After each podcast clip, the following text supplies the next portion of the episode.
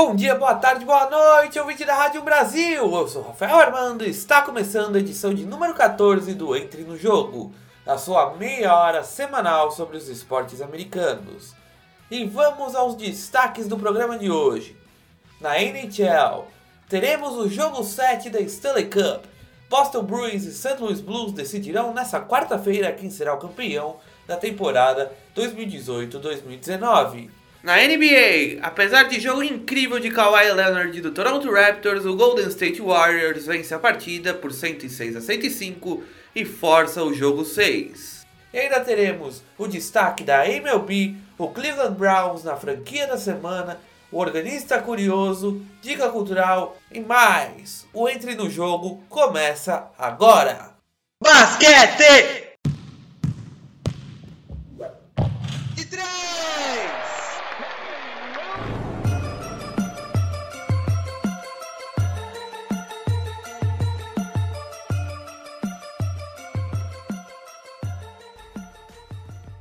E vamos invadir as quadras porque as finais da NBA estão de arrepiar. Que jogo tivemos ontem, meu amigo? Que partida incrível! Após quatro grandes partidas, a partida de número 5 certamente ficará para a história. A série estava 3 a 1 para Toronto e a partida seria em Toronto.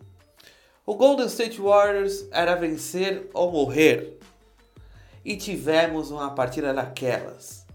Golden State veio completo, com Kevin Durant aparentemente recuperado de lesão, com Clay Thompson, Stephen Curry, Iguodala, Damon Green.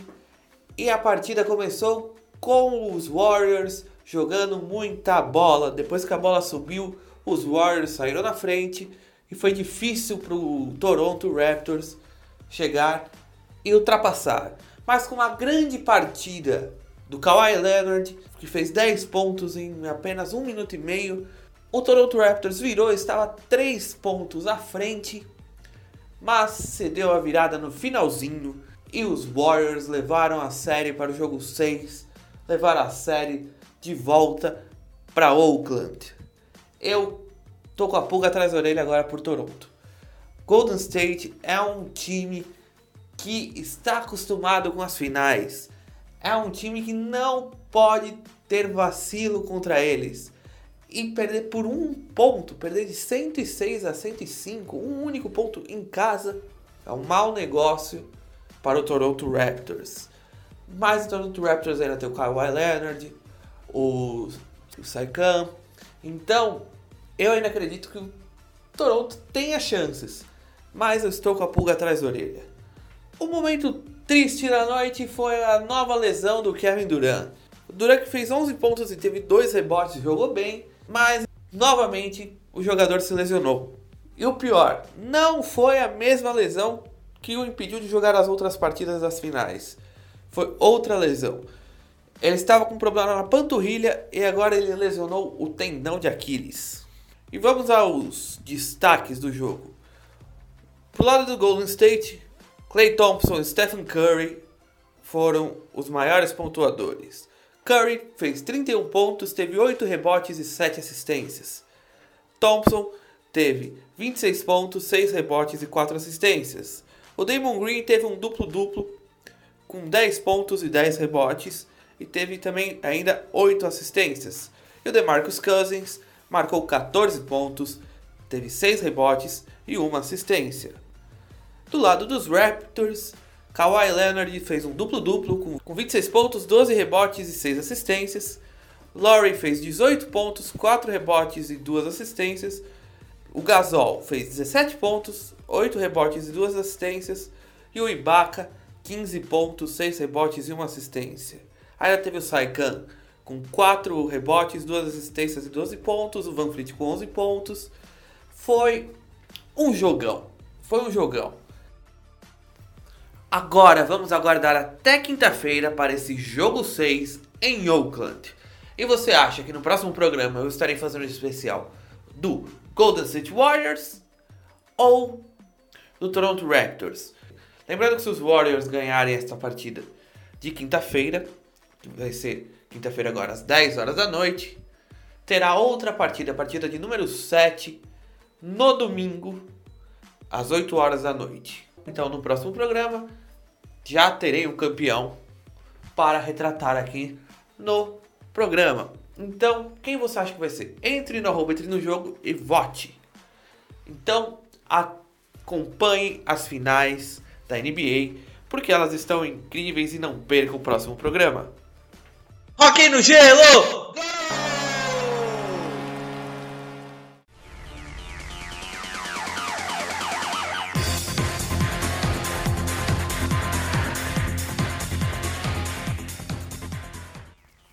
Calce seus patins, vista seu capacete, pegue seu stick e entre no ringue porque o Punk já está no gelo e a NHL está entrando no jogo. E que finais estamos tendo, meu amigo? Quando parecia que os St. Louis Blues iam finalmente levantar o seu primeiro caneco, o Boston Bruins goleia a equipe de St. Louis em casa e obriga a ter o jogo 7 na Stanley Cup. Até o momento, essas finais da National Hockey League também conhecida como Stanley Cup, já teve 6 jogos. Foram 35 gols, sendo 21 do Boston Bruins e 14 do St. Louis Blues. Pelo lado dos Bruins, 14 atletas marcaram gols, sendo 3 deles de Charles Coyle, o que mais marcou até o momento para os Bruins, e também tivemos 13 atletas que deram assistências, sendo Torrey Krug, o maior solidário do time com seis participações em gols.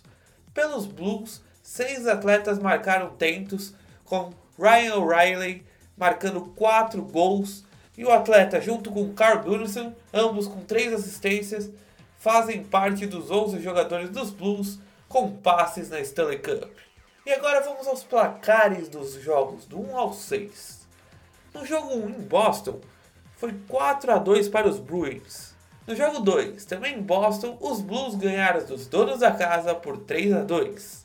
No jogo 3, a série passou para St. Louis, mas quem dominou a primeira partida foram os visitantes.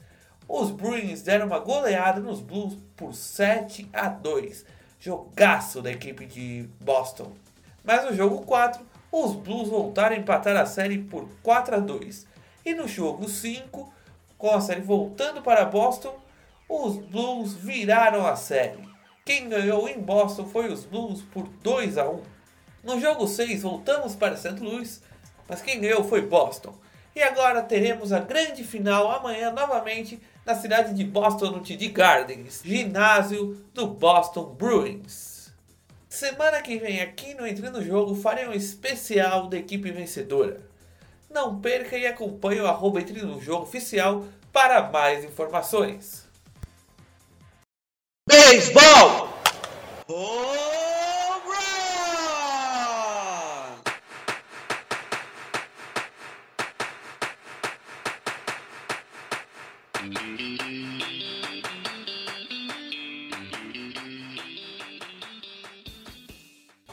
Rebatidas simples, duplas, triplas, home runs, homes de base strikeouts. É o beisebol e a MLB que estão entrando no jogo. E você, já votou em seus atletas favoritos para o All-Star Game? Falta menos de um mês para um dos eventos mais esperados pelo fã do beisebol. Todo ano, os torcedores escolhem através de uma votação realizada pela Major League Baseball para escolher os atletas que participarão do All-Star Game. Os melhores jogadores da Liga Nacional enfrentarão os melhores da Liga Americana. Você pode escolher oito jogadores para cada time. Vamos conferir como ficou a minha escalação. Primeiro, a minha seleção da Liga Americana. Na primeira base, Mitch Moreland, do Boston Red Sox. Na segunda, José Altuve, do Houston Astros. Na terceira, Rafael Devers, do Boston Red Sox. O shortstop ficou com Jorge Palanco, do Minnesota Twins. Agora vamos para o outfield. Mookie Betts, dos Red Sox. Mike Trout, do Los Angeles Angels of Anaheim. E Aaron Judge, do New York Yankees. O catcher é Gary Sanchez, também dos Yankees. E o rebatedor designado é Shohei Otani, dos Los Angeles Angels. E na Liga Nacional, ficou assim. Na primeira base, Anthony Rizzo, do Chicago Cubs. Na segunda, Brian Dozier, do Washington Nationals. Na terceira base, Chris Bryant, também dos Cubs. O shortstop, Javi Baez, também dos Cubs. Eu posso ter sido um pouco clubista, porque todo mundo sabe que eu torço pro Chicago Cubs, mas esses jogadores estão jogando um bolão, então eu tive que colocar eles. No outfield, eu escalei Ronald Acuna Jr. do Atlanta Braves, Bryce Harper do Philadelphia Phillies e Jock Peterson do Los Angeles Dodgers. O meu catcher da Liga Nacional é o Wilson Contreras do Chicago Cubs. Lembrando que na Liga Nacional não temos rebatedor designado, somente na Liga Americana. Na votação, você não tem a opção de escolher o pitcher. Mas se eu pudesse escolher, o arremessador que começaria a partida pela Liga Nacional seria Jacob DeGrom, do New York Mets. E na Liga Americana eu escolheria Luiz Severino, do New York Yankees. E para você votar, para você participar da brincadeira, você tem que entrar no www.mlb.com barra ao com dois L's, tracinho, star, tracinho, bailout, com dois L's também. E entrando nesse site, você pode votar até 5 vezes por dia e escolher os seus jogadores favoritos que vão estar no All-Star Game. E o All-Star Game desse ano ocorrerá no campo do Cleveland Indians, o Progressive Field, e ocorrerá no dia 9 de julho. Os técnicos das equipes serão, na Liga Americana, Alex Cora, treinador do atual campeão da World Series Boston Red Sox, que segurará a prancheta treinando os atletas escolhidos para a Liga Americana. Já quem comandará os escolhidos pela Liga Nacional será Dave Roberts, do Los Angeles Dodgers.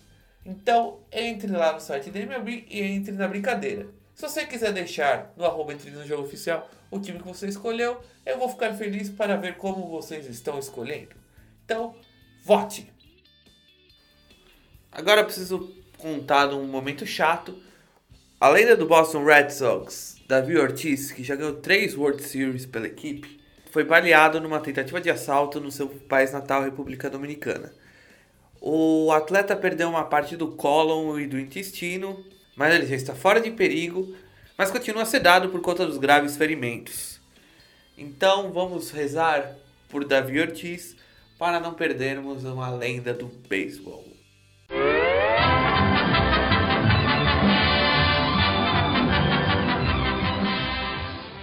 Dica cultural! Filmes, livros, séries, músicas e todo tipo de cultura sobre os esportes americanos.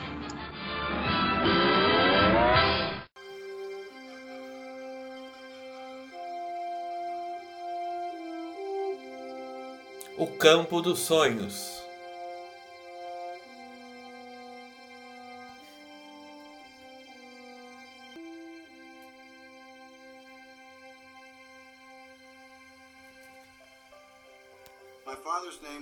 O nome do meu pai era John Kinsella. É um nome irlandês. Ele nasceu na Dakota do Norte em 1896. E ele nunca viu uma cidade grande até ele voltar da França em 1918. Ele foi morar em Chicago e aprendeu a viver e morrer pelo White Sox. Morreu um pouquinho quando eles perderam a World Series de 1919. Morreu muito no verão seguinte, quando oito jogadores do time foram acusados de entregar aquele campeonato. Ele jogou um pouco nas ligas menores, mas nada mais do que isso. Mudou-se para o Brooklyn em 1935, se casou com a minha mãe em 38. Já era um homem velho, trabalhando no porto quando eu nasci em 1952. Meu nome é Ray Kinsella. Minha mãe morreu quando eu tinha 3 anos e eu suponho que meu pai fez o melhor que ele podia. Em vez de contos infantis, eu ia dormir ouvindo histórias sobre Baby Ruth, Lou Gehrig e o grande Shoeless Jackson. Papai era torcedor dos Yankees, então eu comecei a torcer para o Brooklyn. Mas em 1958 os Dodgers mudaram-se e tivemos de achar outros motivos para brigar. Nós achamos. Quando chegou a hora de ir para a faculdade, eu peguei a mais longe de casa que eu poderia encontrar. Quer saber como essa história termina? Então assista um dos melhores filmes sobre beisebol. Esse filme chama-se O Campo dos Sonhos. E ele chegou às telas dos cinemas em 28 de março de 1990. O longa, que tem 1 hora e 47 minutos, foi uma adaptação do diretor Phil Alden Robinson do romance Showless Joe Jackson, de William Patrick Kinsella. Esse filme é muito legal, divertido e emocionante. Ray Kinsella, interpretado por Kevin Costner, é um fazendeiro fã de beisebol. Um dia, no meio da plantação de milho, ele começa a ouvir uma voz pedindo para libertar alguém. Ray começa a ligar uma coisa na outra e interpreta que quem estava falando era seu pai que já havia morrido e que ele devia construir um campo de beisebol para libertar a alma de Showless Joe Jackson, interpretado por Ray Liotta. A história de Showless Joe Jackson, que jogava pelo White Sox, que foi banido junto com outros sete jogadores após o escândalo da final de 1919, que eu já trouxe aqui com o filme Eight Man Out, mas prometo trazer também em um episódio futuro. Agora vamos voltar à história. A história desse atleta, Showless Joe Jackson, se cruza com o de Archibald Moonlight Graham, um jogador que quase se tornou profissional, mas preferiu largar o taco, a luva e a bolinha para virar médico. Moonlight Graham foi interpretado por Burt Lancaster, um grande ator, e O Campo dos Sonhos, infelizmente, acabou sendo o último filme desse excelente artista. O filme ainda conta com James Earl Jones no papel do escritor Terence Mann, que foi baseado no recluso escritor J.D. Salinger. É um dos meus filmes favoritos sobre beisebol. É um filme muito bonito que dá para você assistir com a sua namorada, com o seu namorado. Então, aproveitando que amanhã é Dia dos Namorados, pegue seu par e assista O Campo dos Sonhos. Aproveitando, vou mandar um beijo para minha namorada Carolina Vilar. Eu te amo, meu amor. Então, assista O Campo dos Sonhos e essa foi a dica cultural de hoje.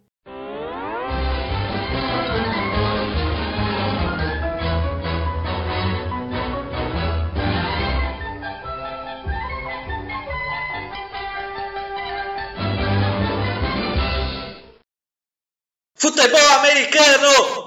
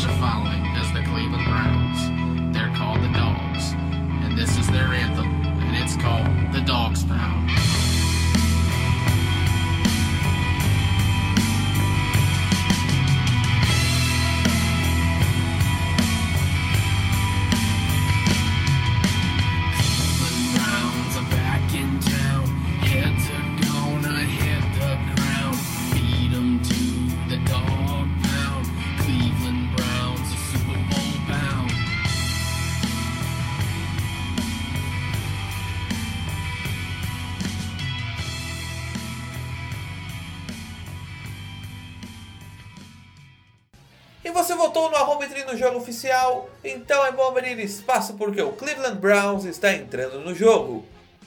A equipe do estado de Ohio surgiu em 1944 através de uma parceria entre o empresário Arthur B. McBride e o técnico Paul Brown. E as primeiras jardas avançadas da equipe foram disputando a All American Football Conference, a AAFC, disputando contra equipes como São Francisco 49ers e Baltimore Colts, a equipe de Cleveland era totalmente dominante. Nos 10 primeiros anos do pós-guerra, os Browns não davam chance para ninguém. Com um timaço incluindo o quarterback Otto Graham, o fullback Marion Motley e o, o atleta que atuava como tackle e como kicker, Lou Groza, os Browns tiveram o recorde de 52 vitórias em 59 jogos não saíram vitoriosos apenas em 7 partidas.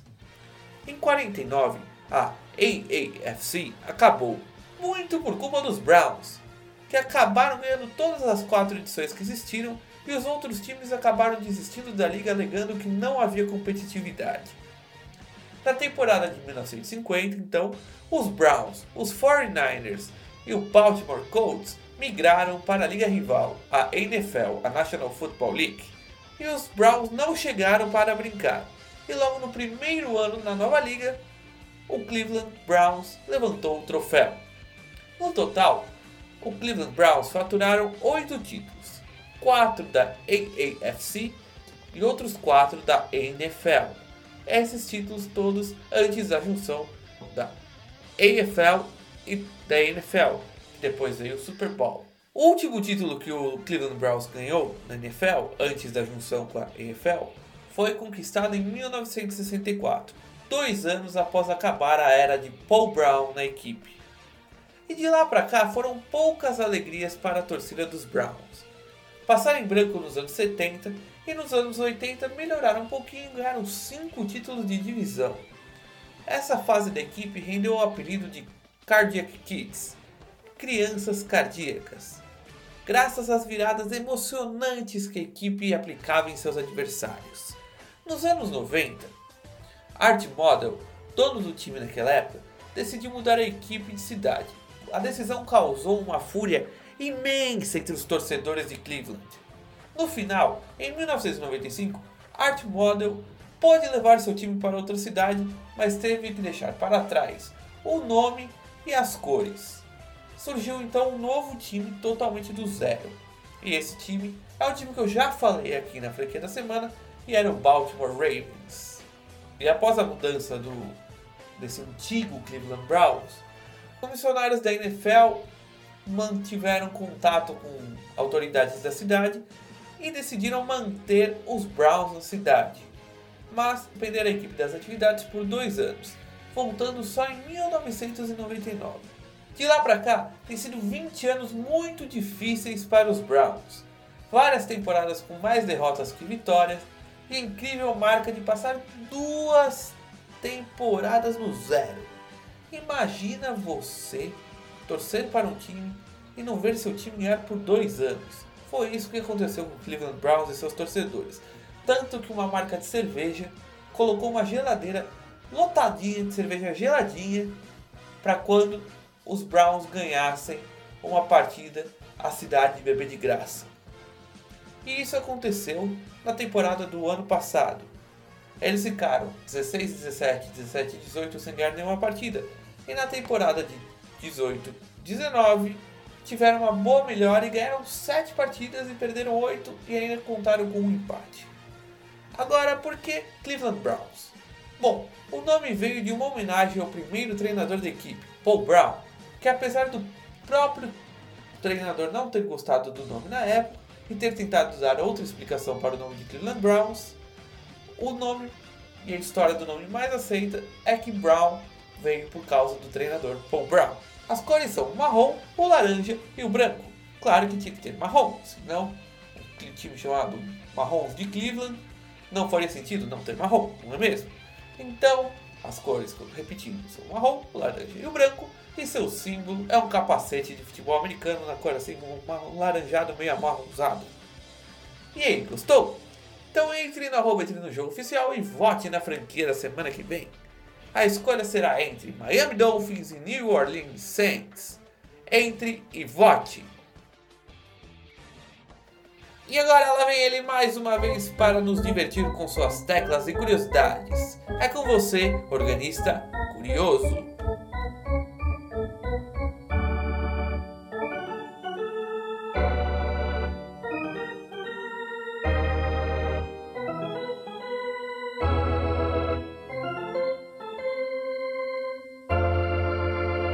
No beisebol, o run é a maior alegria da torcida. No futebol americano, é o touchdown que faz a festa dos torcedores. Dion Sanders foi um dos raros atletas a jogar, ao mesmo tempo, em duas ligas profissionais dos Estados Unidos. Em 1989, Dion jogava beisebol pelo New York Yankees, da MLB, e futebol americano pelo Atlanta Falcons, da NFL. O atleta é o único jogador da história a rebater um home run e marcar um touchdown, no intervalo de uma única semana. Também, foi o único atleta da história a jogar a World Series, final da MLB e o Super Bowl, final da NFL. Até a próxima semana.